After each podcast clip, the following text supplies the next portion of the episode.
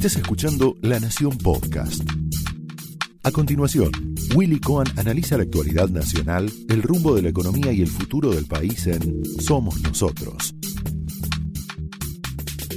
Señores, muy buenas noches. Bienvenidos a Somos Nosotros.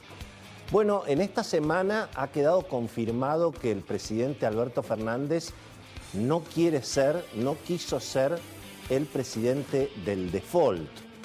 E incluso el propio jefe de Estado confesó que su principal socia política, la vicepresidenta Cristina Kirchner, le recomendó cerrar el acuerdo, una decisión inteligente, mejorar la oferta argentina lo que fuera necesario para resolver la cuestión.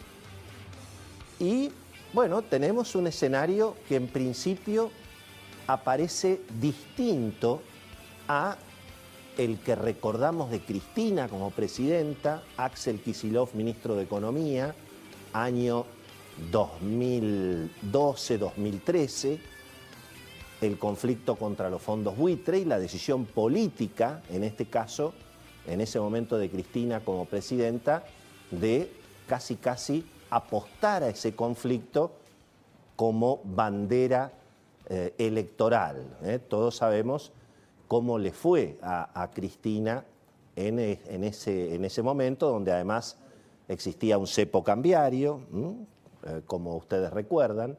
De modo que aquí hay una novedad.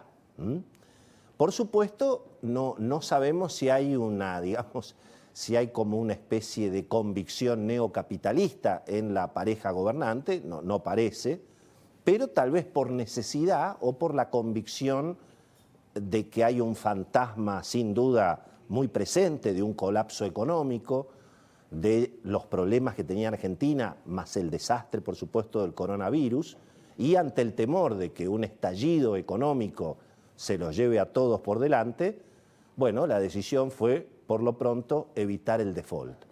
De modo que ahora lo que interesa saber y lo que vamos a plantear en este programa, con toda la información que tiene, por supuesto, Beto Valdés, Cecilia Bufflet, le vamos a pedir además a una economista muy práctica, que ha estado en otras oportunidades con nosotros, Marina Dalpolleto, la vamos a sumar para preguntarle justamente estas dos cuestiones que interesan mucho, porque eh, hay quienes opinan que es justamente la decisión política del presidente, avalado por los sectores incluso de izquierda de su coalición, tiene que ver con bueno, el proyecto de ganar las elecciones el año que viene.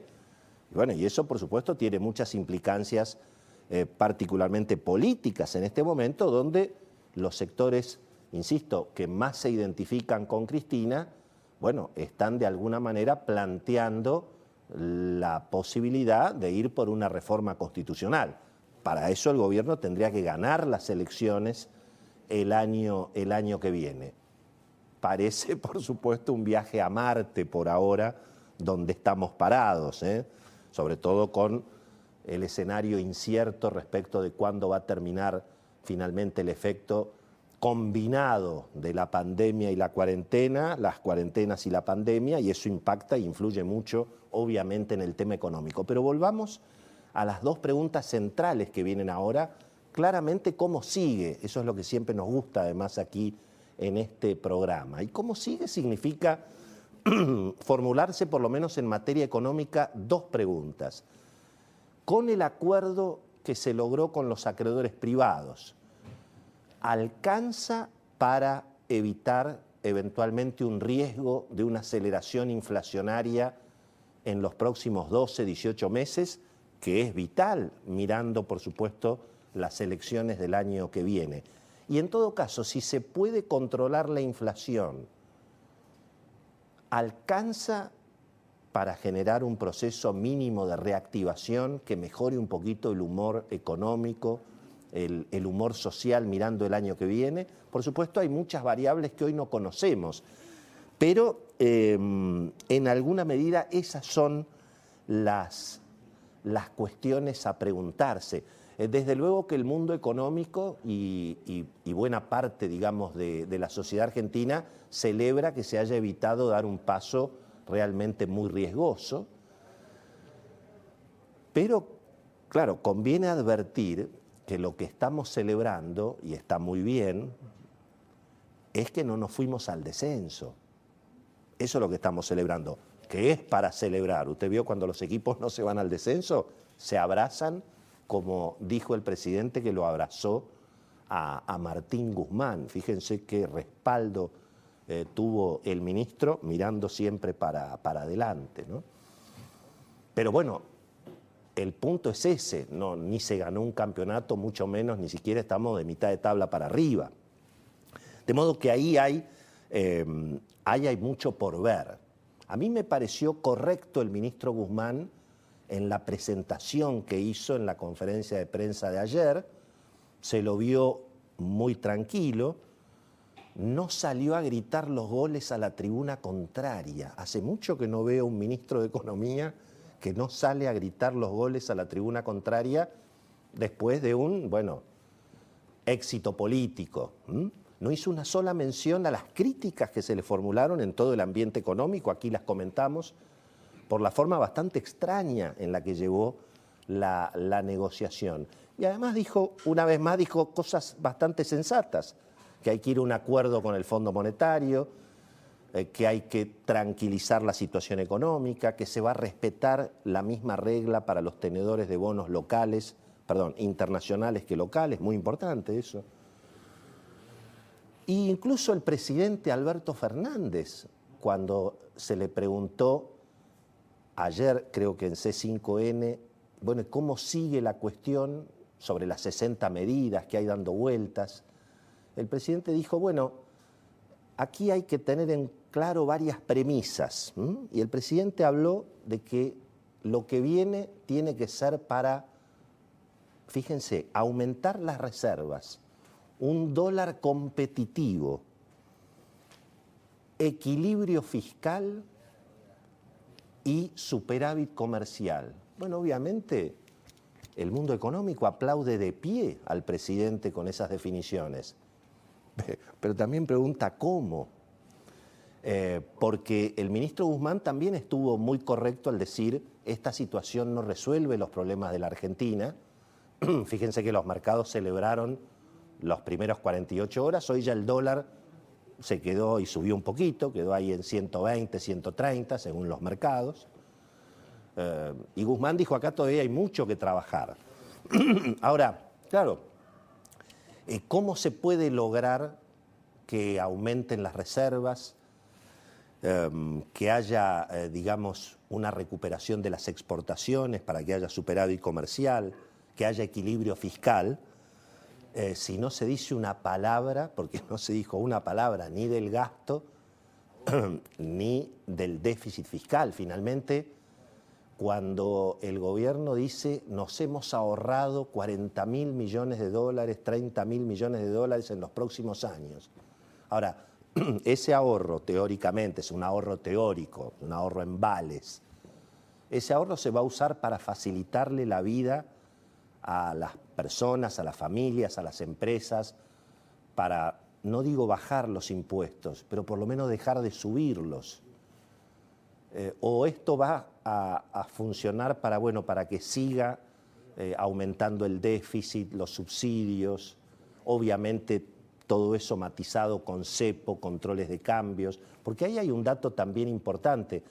Hablábamos de la política y del objetivo, obviamente, del gobierno de ganar las elecciones el año que viene. Ahora, fíjense que, y este es un dato para el equipo económico, en general los gobiernos que llegaron con cepo a las elecciones, o que tuvieron, digamos, el efecto del cepo en las elecciones, las perdieron. Es muy difícil eh, porque fíjense todo lo que genera esta situación, que además a esta altura del partido ya ni siquiera tiene sentido. Perfectamente se podría mantener un control de cambios, un dólar controlado para el comercio exterior, hasta incluso para las deudas financieras.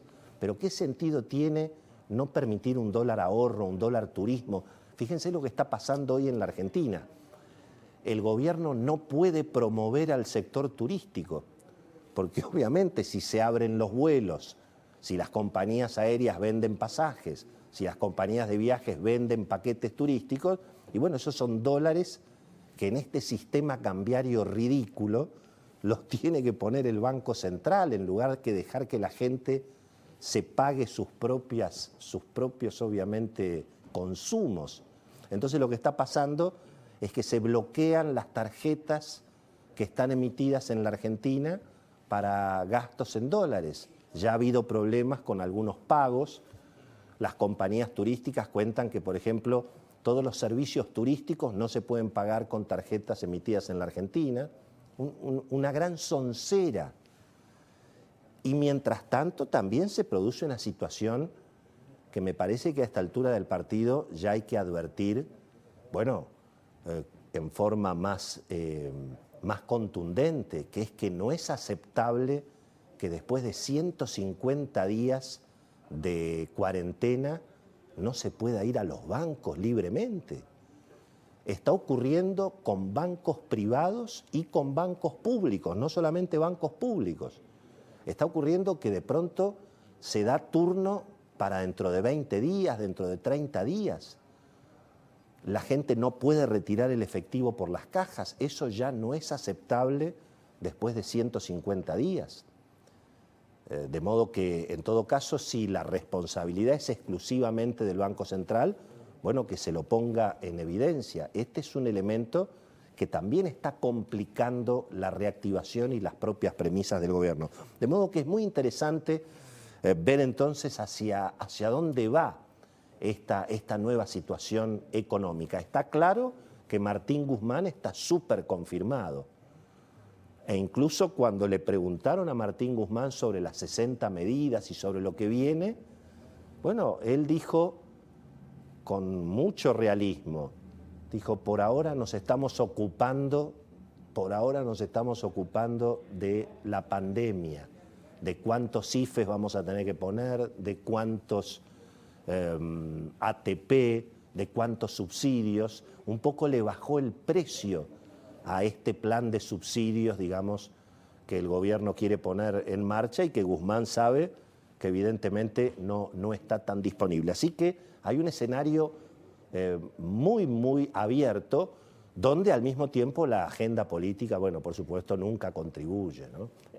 el gobierno en este momento lanzando una reforma judicial que por supuesto no va a poder prosperar sin una reforma constitucional. Ya fracasó en el pasado el gobierno cuando intentó colonizar la justicia con jueces y fiscales militantes, cuando intentó eventualmente criminalizar el trabajo del periodismo. Pero bueno, claro, para que esto sea posible hay que cambiar la constitución. Así que ese escenario de tanta tensión, donde finalmente el gobierno y la política parece preocupada por sus propios problemas con la justicia, mientras que la gente en la calle se defiende a los tiros. Ese también es un escenario para mirar justamente a propósito de lo que a la política le importa, que es obviamente las encuestas y el resultado de las futuras elecciones. Nos tomamos una copa, un segundo, y nos metemos ya en el programa. Esto fue Somos Nosotros, un podcast exclusivo de La Nación. Escucha todos los programas de La Nación Podcast en www.lanacion.com.ar. Suscríbete para no perderte ningún episodio. Estamos en Spotify, Apple Podcast, Google Podcast y en tu reproductor de podcast favorito. Seguí escuchando La Nación Podcast.